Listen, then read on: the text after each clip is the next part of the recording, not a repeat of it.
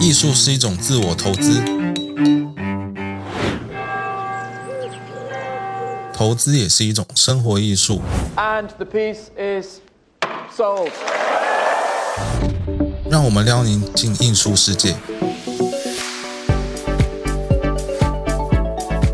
欢迎来到 RC Touch，Touch Your Heart。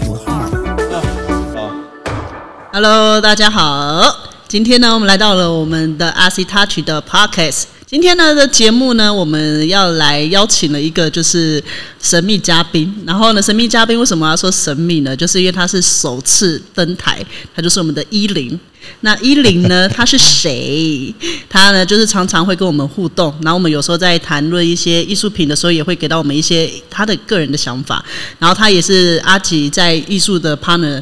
的一个身份上，然后常常会有一些相互交流跟一些呃探讨啊，或者是一些想法这样子的一个角色，啊，对啊，我不管什么有有什么问题，全部都会问他。对吧？啊，要跟大家打个招呼吗，依林。大家好，我是依林。哎，依林非常的内向，对。然后呢，等一下我们今天就会在呃访问的过程里呢，其实也不要说访问，就是闲聊啦，因为平常我们三个人也都会聊聊天嘛。那这次的一个聊天的内容呢，最主要也是因为阿吉跟依林在于买很多的画，从过去也是从小白，然后慢慢到对了艺术家有一些认识，然后再去探讨，然后到了后面开始会去关注艺术拍卖，还有艺术市场。其实他们这样一路走来，也是见证了一个小白从。诶，什么都不知道，然后到后面开始有些艺术赏析跟眼光的一个培养，所以呢，今天就是来访问一下两位，对，所以呢，我也这边也是担任一个这样主持人的角色啦，所以大家等一下就尽量我会帮大家挖宝，然后看能聊到什么就聊到什么了，好吧？好啊，好啊，那我想要问一下，就是你们两个一开始在买的第一个艺术品啊，或者是呃，在于对于艺术市场，你们是怎么开始有培养这样的默契，或者是你们关注的点有什么不一样嘛？因为每个人喜欢的东西不一样嘛，那能够聊得起来，其实也是需要有些共鸣，对吧？嗯，那阿吉的部分，就是因为之前大家一直都知道阿吉的呃阿公有了画，所以这个画给到你一些想法。那到底是你影响了依林，还是依林本身就有一点兴趣，然后再跟阿吉做讨论？就是一开始这个这个点是什么？啊啊，我觉得这个我可以回答、欸。好，那你回答，谢谢。我觉得这个跟那个，因为我们一起念设计相关的科系有关。嗯，那那个在建筑方面呢、就比较容易接受说啊，譬如说这个是呃科比意的设计的作品，然后哪一个庭院是什么 Dan Kelly 大师的作品，所以我们在求学阶段的时候就很习惯说，呃，每一个大师的作品是不一样的风格，这样子，但是呃，都是关于美的，这样。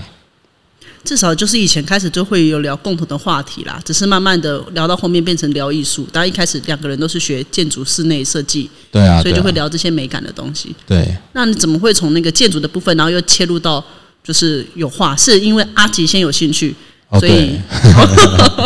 对，对，因为因为我有兴趣嘛，然后就就因为我有兴趣的时候是发疯的那种，在找资料，就是不睡觉的那一种，然后就就会每次有什么新发现，就会拉着依林，然后就会跟他讲，然后跟他讲以后，那看他认不认同啊，那他有时候不认同啊，或者干嘛，就可能打枪我嘛，那我就会想说，诶，为什么我被打枪？然后我就又要再说服他，这样他就一来一回就就会变这样。你说的说服会是一开始是什么样？比如说你看这个艺术品，然后或者是在看这个艺术家，或者是你想要买个什么东西，你的说服那时候一开始为什么会想要去讨论这个东西？哦，会啊，因为还是希望需要被认同嘛。哦，就是你你去买一个作品，你不会希望说大家都不认同，然后你硬要去买，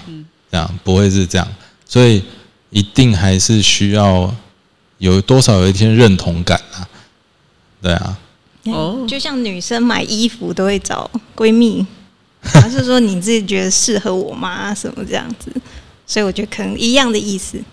哦，哦类似啦，类似。那你们印象当中，你们印象最深刻的会是讨论哪一个艺术品？你们是基本上是一次通过，两个人的想法都一样。然后再来帮我回答第二个问题，就是也没有那种争争议性很高的，比如说你很喜欢，他觉得不认同，但最后你们的处理的讨论的方式是往什么样方向走，还是就先缓一缓等等。我们先来讲那个印象当中就是最顺利的那一次，嗯，有吗？有吗？还是说时代已经太久远了，都不知道买到哪衣服去了？有吗？其实顺利，其实都如因为我我就是比较那个算是坐在旁边等等干货的人，因为阿吉会做功课嘛，然后呃他会直接把艺术家的作品，然后他的经历还有他未来发展性跟我讲，那我我会很市侩的问他说：“你觉得会红吗？”嗯。OK，那他可能会讲说他的作品现在好买或是不好买，当然这个是我评断的参考之一。可是其实还是要看内容，我喜不喜欢。但是我可能会尽量不以自己的喜好去选这个画，因为综合的资讯还是要一起思考。然后当然，呃，可能美感我们两个人差不多，可是当然会有各自的喜好，可是通常不会差太多。然后呃，加上他的资讯，我会开始去看作品内容，然后是不是很好辨识、有概念性，然后这个是我自己可以再去审核自己这边的，然后觉得哎也不错，那我们就会再考虑价钱，嗯，然后再决定要不要入手，嗯，这样。听起来有点像是你们两个的合作，有点像阿吉是业务开发，你去前面冲锋陷阵，收集一些市场最新的回来，然后后面管钱的就先想说，我看一下你的提案，诶，这不错，要不然你再报告一下给我听一下，好像很有诶市场价值还可以哦，但是我再评估一下我自己的想法，我觉得可以，好，那我们就放手去做。我今天还本来想要讲一个很很很好形容词，就是我就站在他的这个巨人的肩膀上，哇，哎、这是很高的评价哎，阿吉你是巨人呢，的确是蛮高的啦。哎、这样听起来等于是啊、阿吉会去去看很多市场上的呃新的资讯回来，然后其实依林这边也是等于说，哎、平常你听你你的资讯来源，其实有一部分也是阿吉的分享居多。然后他如果讲到了艺术品或者艺术家或者是一些相关的题材，你有兴趣，你就会根据这个题材，然后自己再去收集一些相关的资料。嗯，然后因如果你在收集过程，然后觉得还不错，那你可能就会认同阿吉的一些观念，或者是他的一些眼光，然后你们再去选择这件事情要不要一起去投资。对，就是最重要的钱拿不拿出来的，哦，这个是很重要的事情。因为那个心脏需要锻炼的，嗯，拿出多少钱的心脏是一直一直成长的。哎，对，嗯，啊，你也有这种感觉啊？对啊，因因那个一开始那个呃啊，几十万。灰的那个黑白灰。诶，那我问一下，艺术家，哦，L Y 哎，你们一开始最一开始共同讨论下手的那一个作品是多少钱？就是你们一开始决定的，你们觉得可以入手，然后可以试试看的。大概一万美金左右，一万美金等于多少啊？三十三万十。，对对对，对我们来说算是一开始稍微挣扎一下可以拿出手的这样子。就是那种大腿一捏，眼睛一闭，好了，出去的这种哎，对但是还不至于会让你觉得很伤很痛，但是是 OK 拿得出来的。然后超过十万会是一个阶段，十万是十万台币还是十万美哦，金、十万台币，o 嗯，反正十万台币，然后三十万，然后五十万，然后诶七八十，然后一百嗯破百，然后破百以后大概就没什么感觉哎，了，对，破百没感觉的意思是什么？就是一百跟一百五基本上就没什么。哦，因为那个坎已经跨过去了，后面的钱都觉得已经无感了，但是前面的部分就会评估比较多。对，很奇怪，很奇怪，真的超奇怪。就是好跟花钱的那个，因为平常的消费可能很少东西，你除了呃，就人生里面最大笔的可能房子嘛，再来车子嘛，那再来其他的消费可能没有太真的太大的金额的，那。结果突然呢，有这种诶十几二十啊，二十三十啊，三十五十啊这种没有天花板的东西出现了，嗯，然后就开始觉得诶会会怕怕的，嗯，因为真的有点像是，比如说有时候你买东西，然后你买可能买三四千，多两千，你就觉得哇变七千好贵。但如果那个东西一开始是五六万，然后再买个耳机加三千加了啦，然后再来要不要换颜色换这种特殊色再加三千加了啦，就是后面的钱你已经无感了，就是加下去了你已经没差了这种感觉。就是去 Apple 店里会有的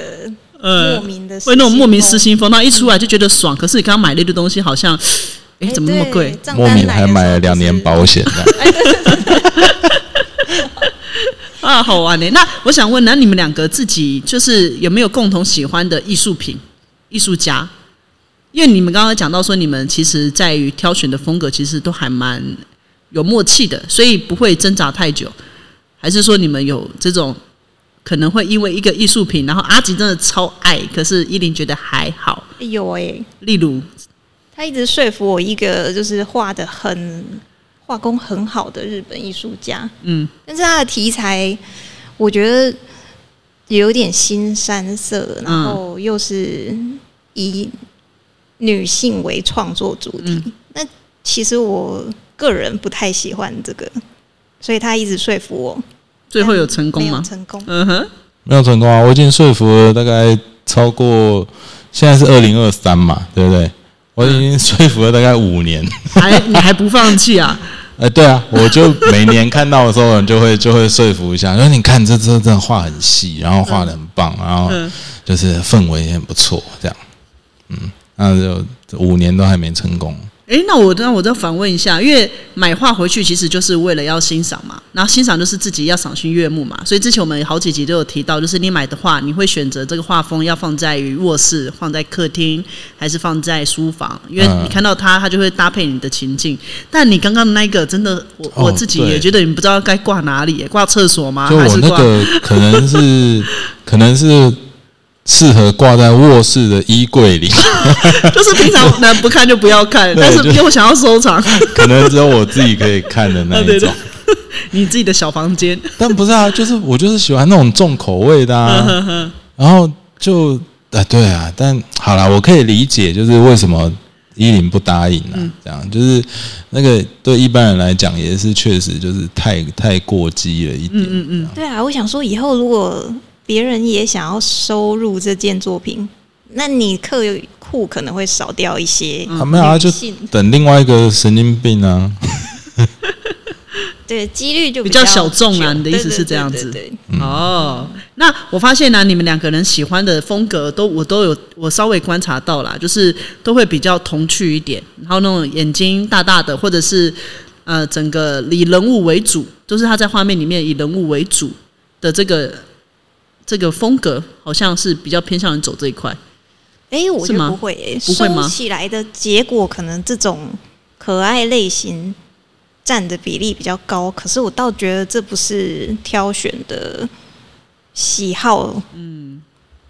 只是结果论来看，比如说比例的问题二，十件里面好了，可能有六七件是这样子，所以大家来参观的时候可能会。觉得说，呃，你你可能是比较喜欢，也有可能他比较看的人自己觉得这个比较入眼，嗯，印象深刻，所以他会觉得是这个结果。可是其实，呃，我们在选作品的过程倒是没有特别说，哦，我们一定要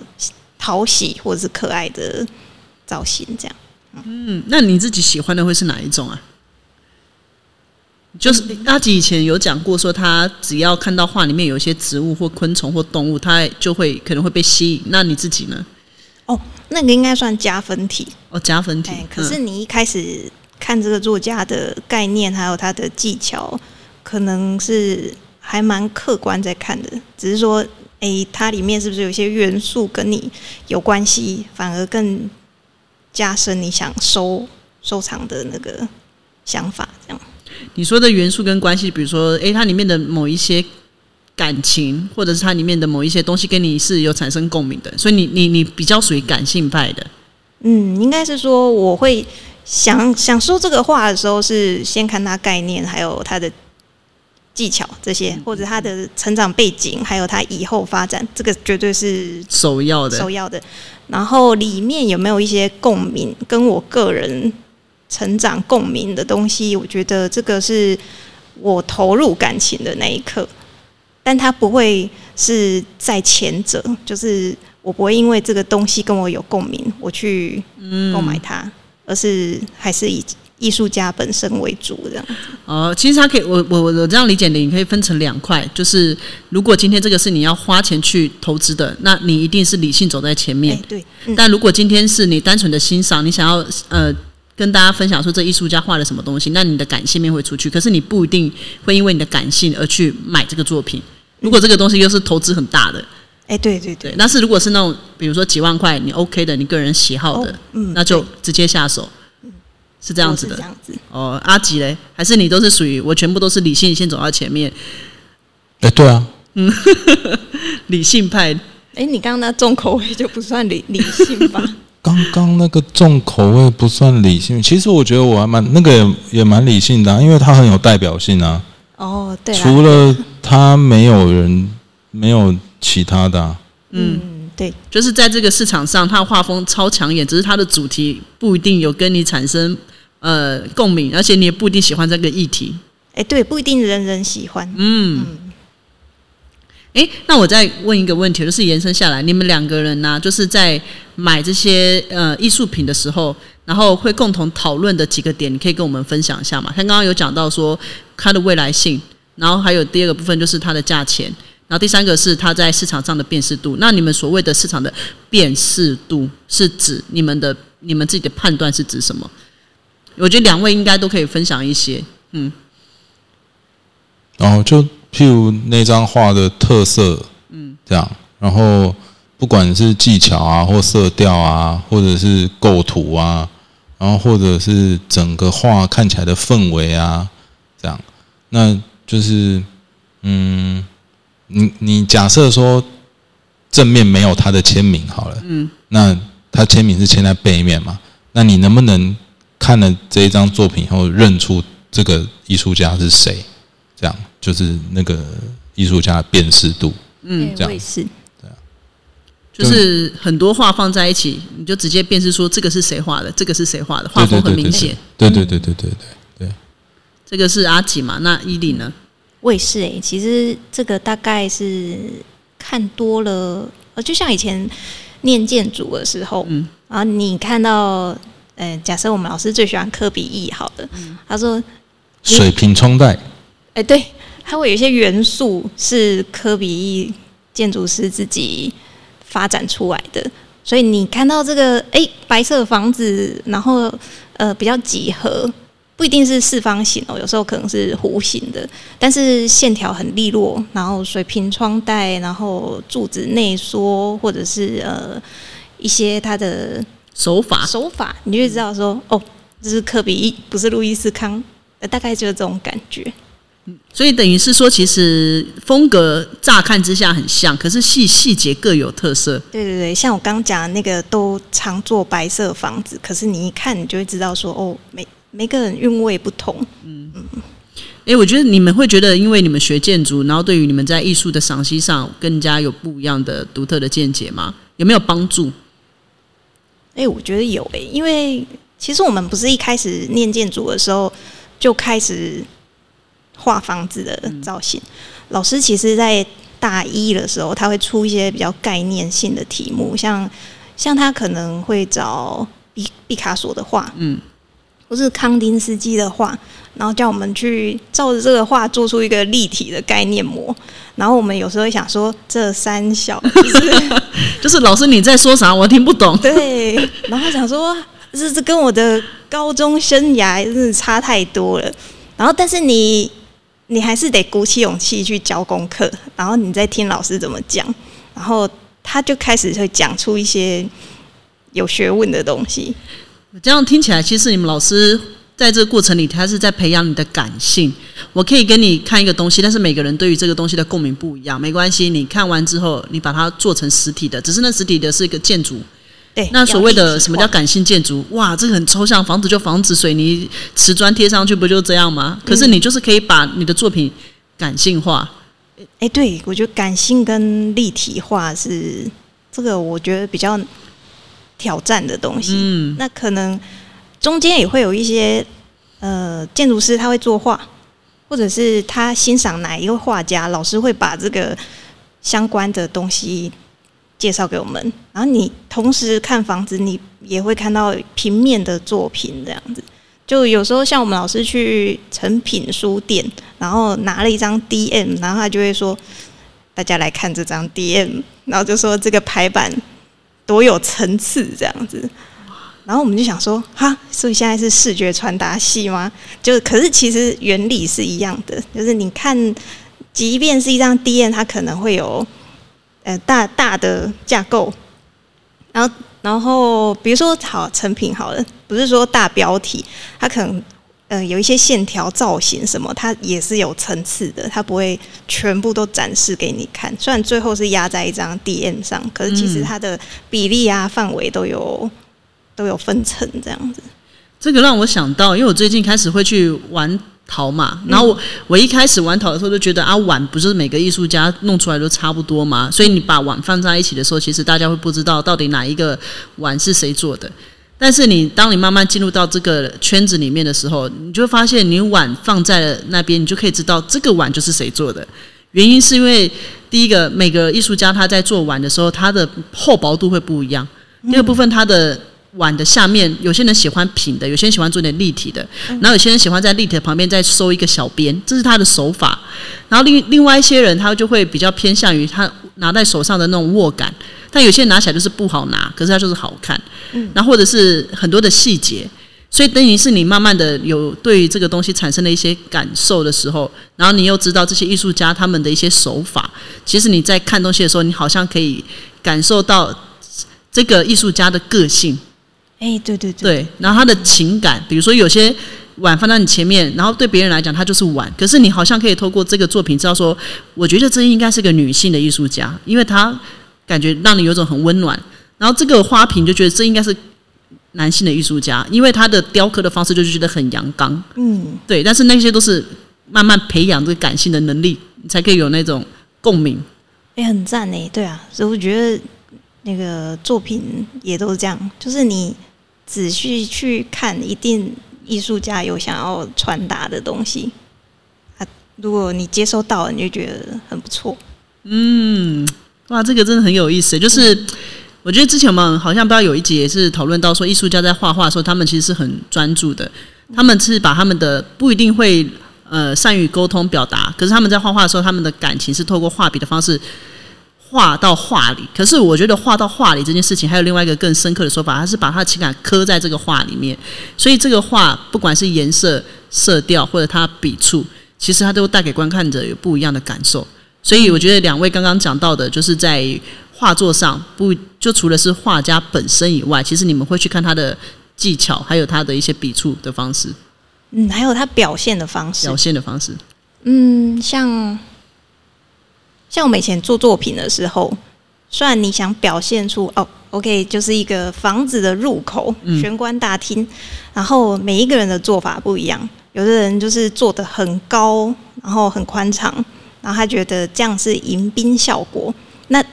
当然，我们持续看案例的时候，有的人在大厅的时候会把天花板压超低，然后呃路也是往下切，所以你是压缩之后再。到大厅，那那个宽敞度虽然做的跟旁边那一位一样，可是因为前面有那个压缩的过程，所以感觉更更柳暗花明又一村。对，所以我觉得，呃，看作品看看看，你会知道说，哎，同样是一个概念，可是这位艺术家他呈现的手法是怎么样？然后你觉得很妙的时候，这个通常就会是。击中我们买作品的，可能是一个关键，就会是一个点啦。这样对，哇，因为这种就是你读懂它了，所以你嗯，那种那种情绪，嗯嗯，我觉得这里就是背包哥以前一直在讲的，要多看，然后就会多听，然后你就对这些细节就会比较敏锐一点。所以当这东西来到你面前的时候，你会比较好理解，说他好像在传递什么样的讯息给你。嗯。真的是蛮好玩的。那阿吉呢？就是你自己在于，这是你从学习建筑，然后室内设计这样子，你觉得它对到你现在目前你看到的画这边有什么不一样的感受吗？因为我觉得你其实你还蛮会去搭配的，所以你在于建筑的部分，现在目前跟画的一个组合，你觉得你会因为看到这个建筑，然后想到这空间应该配什么样的画，还是你觉得这个画会让你联想到它适合放在什么样的场地？就是你现在的脑海里面会常常做这样的组合吗？不会，不会哦。对啊，我我其实我本来理想是这样啊，哦，本来理想是这样。我，倒是会。我每次看到一幅画，我都会想说，这个适合在什么场合、什么空间，哦。所以我都很希望有设计同好可以来联系我们，哦对哦，哦我们就可以提供他就是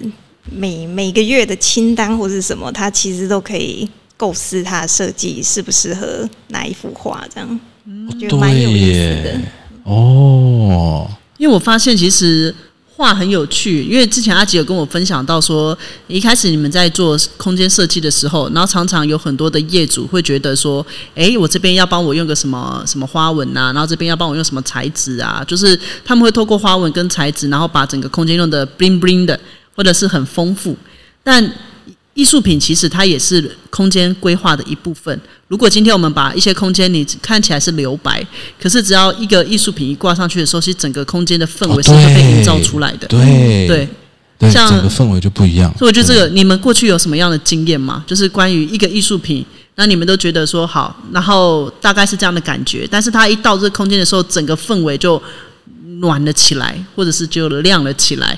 那你在跟这些业主在互动的过程里，你们有收到什么样的反馈吗？就是从本来就没有呃喜欢艺术品，或是对这个地方没有接触，可是因为你们推荐他之后，然后把这个作品放到他们家，然后他有给到你们什么样的反馈，让你觉得做这件事情是很有动力的？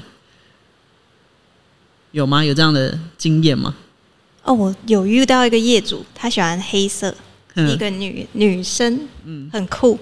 然后他一开始就告诉我说，他希望他的房子都是黑的，全黑，全黑，家具黑，对，反正就是板黑，然后墙壁黑这样。嗯。然后插插曲一个小趣事，就是因为都黑的，嗯。所以我们那时候师傅在做记号的时候，还特地去文具行买红色的笔芯，因为他看不到。然后师傅都说，因为师傅都有点年纪了，然后还在那边碎碎念说：“你做这个都黑的，你叫我老花眼是要怎么办？”嗯，呃，总之做完之后，因为很黑嘛，所以其实我后来有我跟阿吉有把很可爱的画缤纷，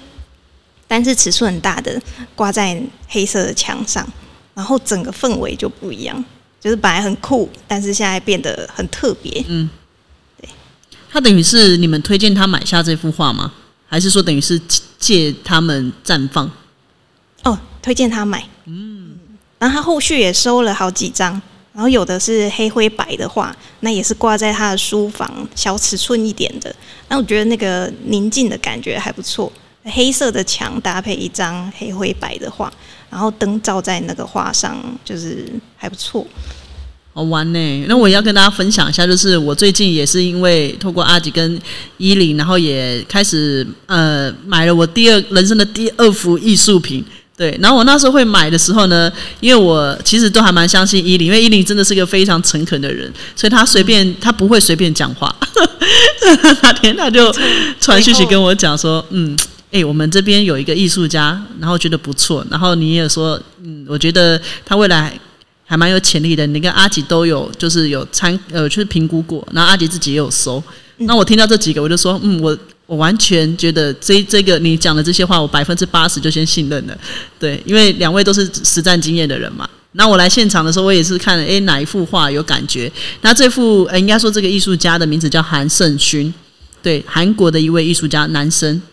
对，可是他画的画风其实还就像刚刚有提到的，就是很很有个人特质，然后都是女生，然后眼睛大大的，然后笑容就是有点小腼腆，嗯，对，然后背景通常都会是花朵配花朵，或者是一些建筑，或者是他自己觉得还不错的一些艺术品，然后把它当做是里面的其中一个元素。嗯，对。然后我们来现场就是看了之后啊，原本呃伊林就想说我应该会买一幅小的，那我那时候整个看完之后，我就是决定要买大的。然后大的的原因是因为小的背景的识别度好像对我来讲我会有点分不太清楚，可是大的背景它就是非常的有主题性，所以在依林的分享跟阿吉的推荐下呢，我就入坑了。所以我觉得我们今天也可以来收个 收个尾，我们先给掌声鼓励一下，对大家培育了我一年多的眼光，我终于开始会开始买艺术品了。然后我买完之后啊，就是觉得说买完的当下心情是很好，就像刚刚阿吉有讲到的，就是其实一开始你要说花个钱买艺术品，我一开始第一次买是买两万块，然后两万块是我真的很喜欢的一个艺术家，我就是支持，但我觉得这个放在我家里面我会珍惜。所以那个我没有打算要去作为投资，就是觉得买的下手漂亮，然后喜欢。但是在第二个部分，我就是抱着一种就是投资的想法有进去。可是当然，阿吉以前一直在讲说，一定要你自己艺术品你要喜欢，投资它很重要，可是它不会是你买艺术品的最重要、最重要、最重要的考量，因为你放到家里面，你还是要看的喜欢嘛。然后我就觉得买这个作品的当下，就觉得心生欢喜。对，就是觉得说，不管今天它未来会不会涨价，可是在这个当下，你买了这个作品的时候，你就是开心。而且我一直想阿吉以前讲的一个经典名言：这个作品你能买两次，那这个就该买下去了。所以我想问一下阿吉，就是那时候对于就是你们呃策展的这个韩胜勋先生，然后加上就是在购买这个艺术品的时候，你可以帮我们回馈一下，就是你自己的一些感受吗？怎么样？哦。我觉得他是，哎，我觉得韩胜勋算是蛮神秘的艺术家。神秘的艺术家怎么说？就是不露脸。哎，对我，嗯，好像没看过他，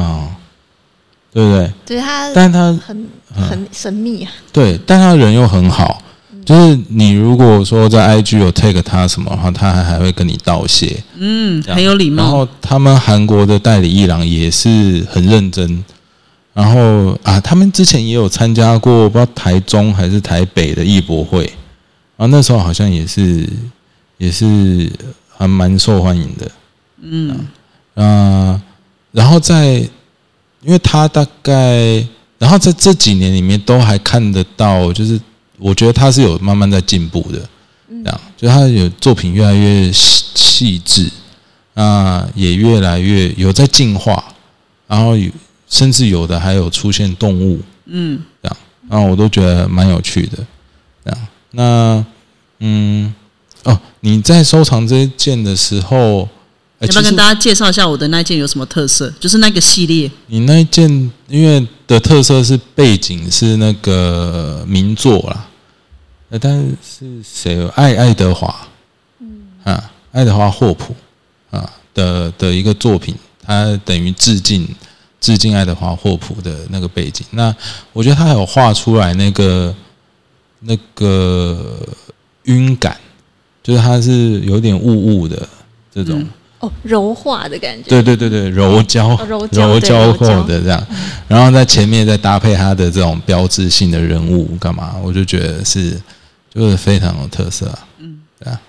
那时候阿吉在做策展的时候，我来到现场。其实我必须老实讲，我第一眼就是觉得哦，就是画女生。那个女生我觉得还好，没什么共鸣。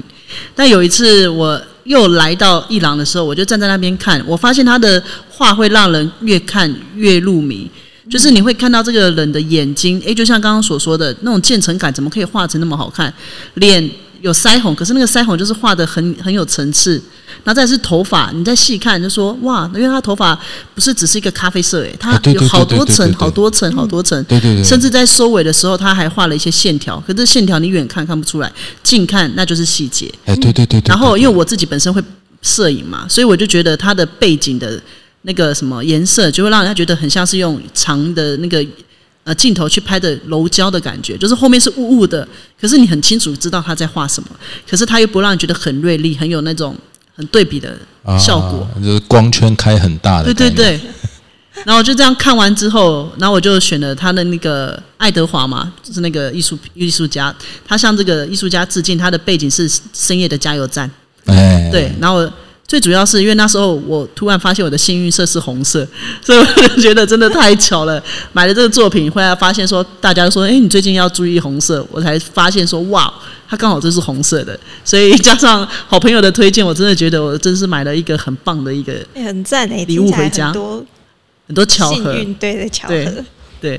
没有这就呼应啊，就是有呼应到自己的点啊。对啊，对，对啊，这就是过程嘛。嗯。我觉得蛮好玩的，那那个你呃，应该说依林你自己也有收藏，还是说你自己在看这个艺术家的时候，你的想法？因为我觉得你很很很棒的地方，是我买了这个艺术品之后，你还推荐了一些书给我看，哦，对？吧？然后我就觉得，我那时候有在跟你闲聊说，诶，那你平常在看艺术家的时候，你都还你还会再去做功课吗？你就是说，因为你对他很有兴趣，所以你延伸又去做了一些周边的功课。那你做这些周边的功课是为了更了解这个艺术品，还是你单纯的想要累积一些艺术的涵养吗？还是知识等等？哦，因为这是艺术家，我们去年就很喜欢他，嗯但是他来的件数不多，嗯可是我们觉得他作品很很耐看。对，然后今年、去年特地邀请他再来，今年来我们这边办展的时候，就是想说，呃，做一些他的简介，可以让来的观赏的人再了解一点，所以有去做功课，然后做完之后发现，哎，真的是蛮好的艺术家，所以就加上真的要做功课啊，所以就刚好就多认识这位这样。好诶、对呀、所以我觉得就是我们来做一个小总结啊、对，今天我觉得聊的也蛮开心的，就是可以听到不同的那个也是艺术藏家的分享，因为之前我们听背包哥嘛，那背包哥的内容就是比较有深度。他的深度就是因为他已经在艺术圈里面非常久了，所以他在看的事情的角度会跟我们的确不太一样。然后今天依林这边，我觉得让我的感觉是你还蛮走感性派的，可是呢，看起来是感性派，可是当你要下手的那一刹那，你会知道说，嗯，你会开始分析我为什么会买，所以你还是在有在做这样子的一个功课跟准备的，对。那我很喜欢听，我有时候来伊朗的时候都会听你的介绍，因为我觉得你讲话的方式就是慢慢的讲，然后很诚恳的讲，对，所以我就觉得很喜欢你在这样子在分享的时候的一个表达的方式。所以希望今天在听节目的朋友们也有受到一一零的这样的一个诚恳跟真挚的一个熏陶，感说不定召。感召，没错，就是感召。对呀、没有啦，我我要持续说服他，说服他你说还在试我要我，要买的那个，重口味的。会不会你真的有一天，哎、如搞不好阿吉喜欢的这个作品哪天真的是爆红，那你搞不好就后悔了，还是你觉得不会后悔？没有，他可能不会是爆红的嗯。爆，他那个艺术家他可能不会是爆红路线的啦，但是他确实是每年都会持续调涨，成长。这样，因为因为有在稳定创作的艺术家，他基本上就是每年会调涨，这是正常的，嗯，对啊，那那你看我一开始说服他到现在已经五年过去了，嗯，所以其实也已经涨很多了，嗯，对啊，对啊。对啊，那因为我每次都会给我买。稍稍动摇，稍稍动摇，但是没有有一次我差点说服成功，然后那是那一件，它是就是呃那一件是那个白无后，然后就是日本的新娘会穿的衣服，那一件就是很纯净这样，然后有一个白色的月亮，然后整个背景好像是蓝黑色的吧，这样，那一个新娘也是白色的，没那么跟月亮重口味。对对对对，就没那么重口味，那那变成我差点被说服。变成我自己没那么喜欢。对，然后然后因为反正那个白色衣服跟白色月亮，然后这样搭配的嘛，但是其实很那件很美，这样，但因为就是没那么重口味，所以不是那么代表性，所以我没有特别喜欢，但是我一样要去怂恿他。然后后来怂恿他到他没话讲啊，就是他没有立场来反驳了。那就他最后说，可是你看他其他作品是很重口味的、啊，因为他就是看作品要看整个系列嘛，全部要综合起来看。那作品还是要回归，大家会一起回到这个艺术家身上。诶，啊那我再延伸问一个问题哦，如果他今天都那么重口味，只出了一个没那么重口味，那会不会他这个没重口味的反而是他的特色？还是说以大家来讲，对他的印象就是重口味？所以如果他出了一个没重口味的，说不定以后在艺术市场上，大家辨识度就没那么高，是这样吗？就是你们在于下手的那一那个瞬间是怎么再去构思？他那一件应该辨识度还是有啦，嗯哼，只是就是没那么重口味。那我会觉得说，就是我因为我喜欢他，还是还是喜欢那本来的个样子口味嘛，对啊，对啊。哦，了解。那以你这边有没有最后可以帮我们分享一下，就是在艺术圈的小白，然后如果他们真的想要开始进入到艺术市场，然后平常你可以怎么样，就是觉得诶，他们可以多认识啊，或者是多怎么样学习，或者是用什么样的方式去慢慢去练习你刚刚所说的那种嗯、感性的力量。没有我说力量有点太太严肃，就是那种感性的敏嗅觉，或者是培养这样的共鸣。我觉得就是不要让自己呃心胸狭窄，就是你什么事都能接受的话，去看很多东西就不会带着自己的想法。然后呃，身边有人在看的话，就跟着多看，然后或者是精简一点，直接看拍卖的直播，或者是线上作品，然后你去看价格，还有这个画面，然后你去想想说，嘿，这个这么贵是为什么？啊，对贵什么？对对对对对对，有时候哎，你嗯再去查查看为什么，呃，真的不知道那就算了，那可能就我们道行还不够深。但是有一些你看着看着，也不一定要有什么结论哦。可是你多看，你自然就会，哎，每次每次吸收到一点东西之后，某一天你就会把这些都当做你在看别件作品的一些子弹嘛，武器。哎，对耶，等于是啊，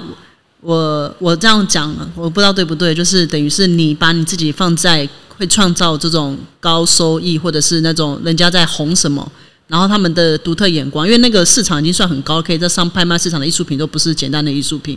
然后你等于是常常听，其实你就是在练习你的敏锐度。这东西每天讲讲讲讲讲，有一天你在看艺术品的时候，也许你看到的是新锐艺术家，可是你看到他以后会红的那个点，以前拍卖市场讲的他都有，嗯，那那可能就会变成是你们在挑选作品的一个指标或者是重要项目，这样吗？会啊，有可能，对对对对。哎、我觉得这样很赞的，因为像我觉得，呃，我像我这样有时候也会听 podcast 嘛，然后我在听有有些那种心理学或者是那种商业的，然后我就会听很多不同的主持人，然后你去听小白主持人，你会觉得讲的很浅，然后你再听一听，好像嗯，好像哦，大概知道在讲什么，可是你常常听常常听之后，你再跑去听高的时候，你会觉得高的你听不懂。但如果你一开始就听高的，可是你听不是很懂，可是你常常听，虽然你还没有实作经验，可是你再回来看小白讲的东西，你会觉得，哎，你好像已经融会贯通啊。的那个、那个感受，对。对对，我觉得蛮好玩的。嗯，好啊，那我们今天的一个节目就到这边，希望给大家有所启发。那下次我们也会陆陆续续就是邀请不一样的艺这个艺术投资家或投资者，然后我们也可以跟大家分享每个人在挑选艺术品的时候有什么样的一个呃方向，或者是有些指标。那也希望让大家可以有多元投资艺术圈的这个一个小小的分享喽。那就谢谢大家，下次见喽，拜拜。耶，拜拜一。波。希望我们今天的主题能够帮助到一些有稳定年收、有投资行为与资产配置，愿意花时间学习艺术品收藏、有上进心的朋友。如果你对我们的节目有兴趣，也希望能够订阅并且追踪我们的 IG，还有想听的其他主题，也欢迎留言让我们知道哦。祝你今天收获满满，下次再聊喽，拜拜拜